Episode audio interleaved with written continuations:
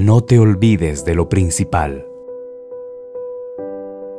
Cuenta la leyenda que una mujer pobre con un niño en sus brazos pasó delante de una caverna y escuchó una voz misteriosa que desde adentro le decía, Entra y toma todo lo que desees, pero no te olvides de lo principal. Debes tener en cuenta que al salir, la puerta se cerrará para siempre. Por lo tanto, aprovecha la oportunidad, pero no te olvides de lo principal. La mujer entró en la caverna y encontró muchas riquezas. Fascinada por el oro y las joyas, dejó al niño en el piso y comenzó a juntar todo lo que podía. La voz misteriosa habló nuevamente. Tienes solo ocho minutos. Agotados los ocho minutos, la mujer cargada de oro y piedras preciosas corrió hacia afuera de la caverna y la puerta se cerró.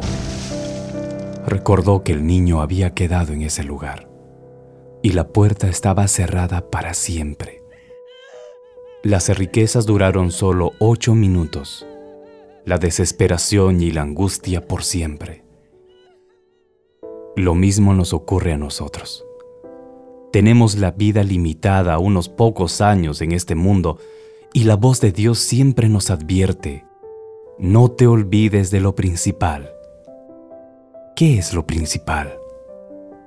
Los valores espirituales, el amor hacia nuestra familia, hacia nuestros amigos y una vida llena de fe y esperanza.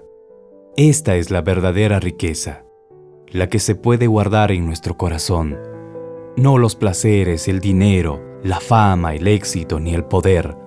Todas estas cosas nos distraen de lo que realmente importa, de lo que es esencial, los tesoros del alma. Cuando la puerta de tu vida se cierra para siempre, de nada valdrán las lamentaciones. Detente y piensa por un momento. ¿Qué es lo principal en tu vida? Nunca lo olvides.